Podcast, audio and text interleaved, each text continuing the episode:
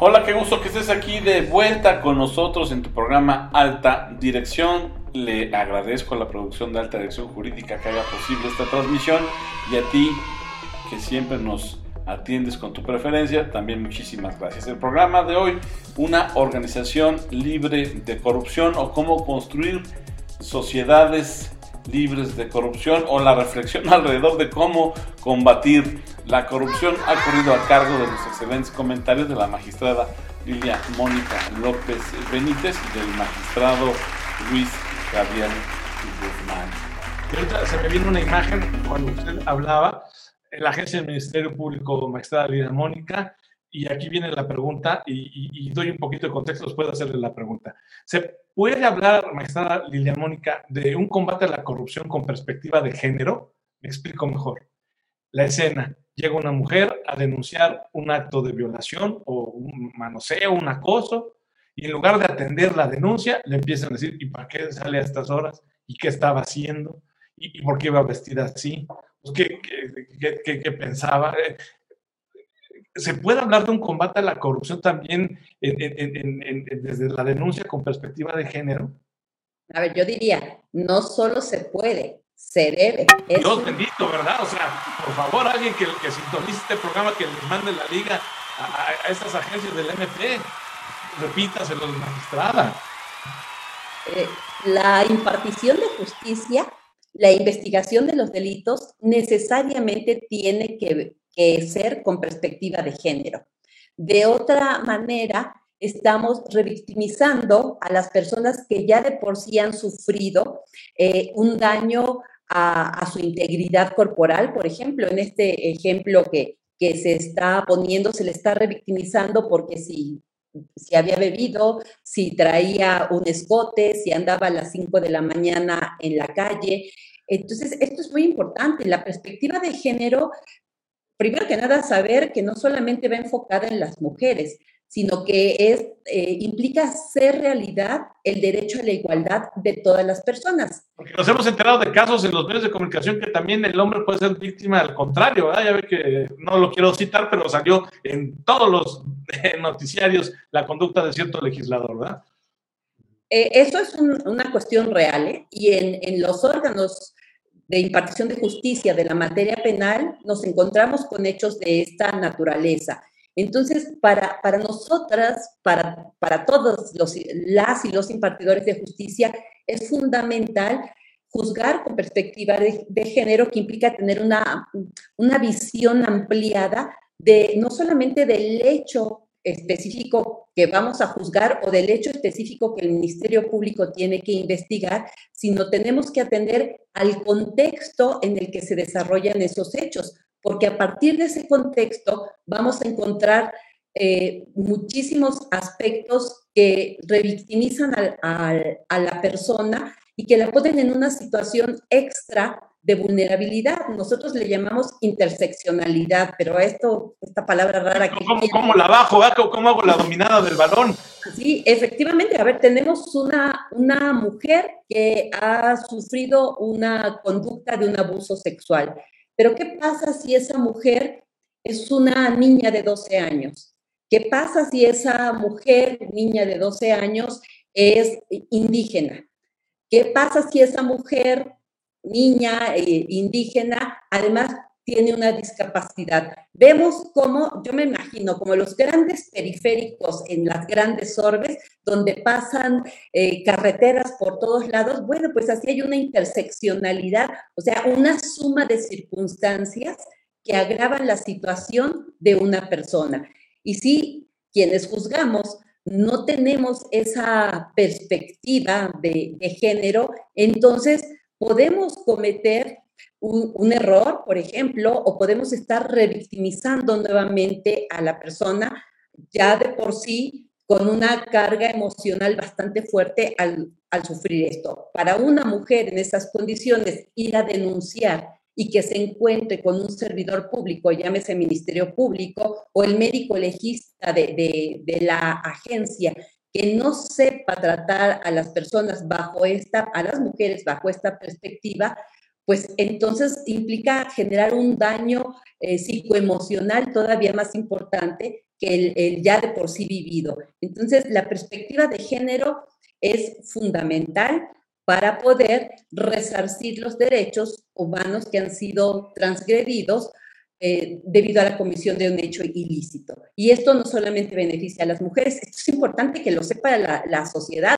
Todas las personas tenemos que entender que cuando se juzga con perspectiva de género, esto implica poder analizar esos hechos desde un contexto mayor, desde un contexto que nos da múltiples elementos para conocer la situación de la persona en lo general y para entender eh, la dimensión de la conducta ilícita respecto de, cual, respecto de la cual la consideramos víctima del hecho ilícito. Entonces, eso es fundamental y por eso tenemos que resignificar eh, y tener una percepción real de, las cosas, no pensar que aquí no pasa nada y que no va a haber consecuencias, sino que tenemos que fortalecer esta cultura de la denuncia para este tipo de delitos y para otros muchos, entre otros la corrupción, por ejemplo, que no es un delito en sí mismo, pero que lo podemos encontrar o la podemos encontrar inmersa en muchas figuras de aquellas a que se refiere el Código Penal Federal, por ejemplo. Me encantó lo último que dijo, todo lo que dijo me encantó, pero lo último me prendió así la preguntita para así de, bote pronto con el magistrado Luis Javier Guzmán. La corrupción en sí misma, en estricto sentido, no está tipificada como delito, no hay un delito de corrupción como tal. ¿Qué sí está tipificado, magistrado, desde su ámbito, que es el, Tribunal Federal de Justicia Administrativa? ¿Qué sí está tipificado como especie de delito eh, que tiene que ver con el género, que sería la corrupción. Que sí, para que el ciudadano sepa y pueda denunciar, porque también si no sabe que, que, lo que le están haciendo incurre en una acción eh, no correcta, pues menos va a denunciar. no es privativo del de, ámbito administrativo ni del penal, más bien se trata de una visión de, de resultado. Es decir, Partiendo de la base de que eh, la corrupción puede entenderse como el abuso del poder en el ejercicio de la función pública en beneficio del interés privado, cualquier conducta de algún servidor público o de algún funcionario público que justamente se desvíe de las facultades que conforme a la ley tiene y que genere eh, en el ámbito administrativo mucho se, dice genere un perjuicio al erario y un beneficio particular.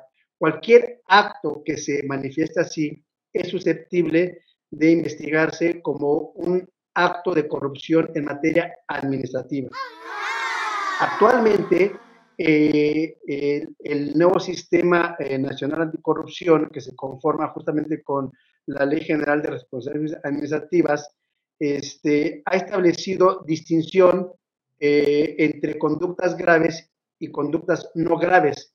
Siempre ha existido esa distinción, pero hago eh, énfasis en el nuevo sistema por lo siguiente, porque las conductas no graves en el sistema eh, anticorrupción van de, de conductas que pudieran entenderse que no generan un mayor perjuicio a la función pública, por ejemplo, el, servidor público que está obligado a vigilar la entrada de autos en un eh, edificio público, que de repente se duerme, y, no digo que se duerma porque quiera, porque de alguna manera el cuerpo humano se vence cuando se trata de vigilantes, se duerme de manera involuntaria y en ese momento pasa algo, pues realmente está incurriendo eh, eh, en una falta de cuidado en el ejercicio de su servicio, de su función y ese acto puede propiciar este, una situación mayúscula y eso no sería una conducta grave, sería una conducta no grave.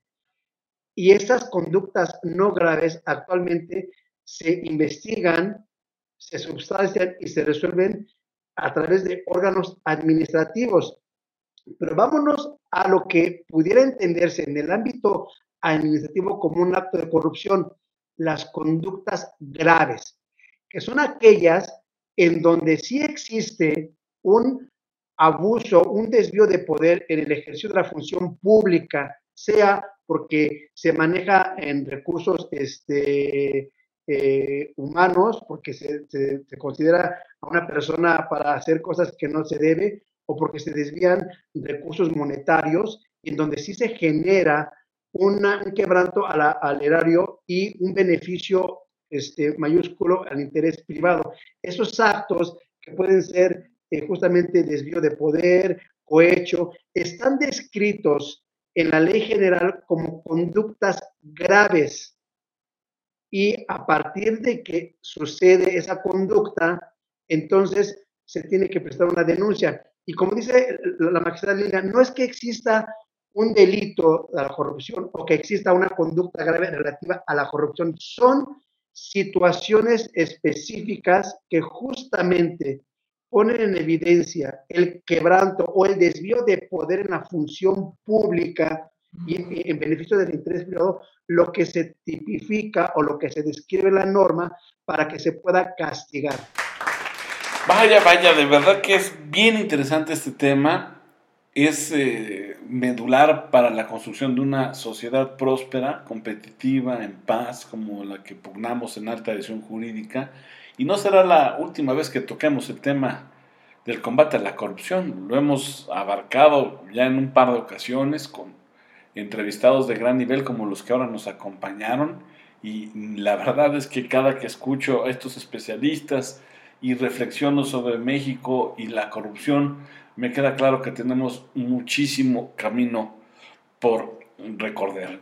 Y ahorita que ya dije que tenemos muchísimo camino por recorrer, pues tómenmelo como metáfora porque ya me están tocando aquí la puertita, la ventanita, porque el tiempo se nos agotó desafortunadamente, pero este, con mucho gusto estaremos dentro de 15 días porque ya estamos ahorita, me dice producción, en el momento, en la sección de la palabra. Vámonos, excelente. Pues empezaremos a, aceitar la puerta que eh, controla el baúl de mis recuerdos. Como sabes, eh, en esta tercera temporada, producción me dice una palabra y yo trataré de sustraer del baúl de mi recuerdo alguna canción que tenga esa palabrita. Así que, ¿cómo dice? ¿Qué palabra va a ser ahora? ¿Cuál? ¿Partir? ¿Partir? Ándale, ahora sí ya me... No, no, ah, ya está, ya está. Culpable no he de ser de que por mí puedas llorar. Mejor será partir Prefiero así que hacerte ¿Qué tal si me la supe?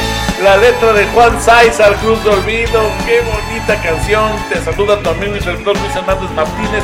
Gracias por acompañarnos en alta dirección. Cuídate mucho, sonríe, échale ganas, sé feliz porque dicen y dicen muy bien que la vida es muy corta. Hasta la próxima.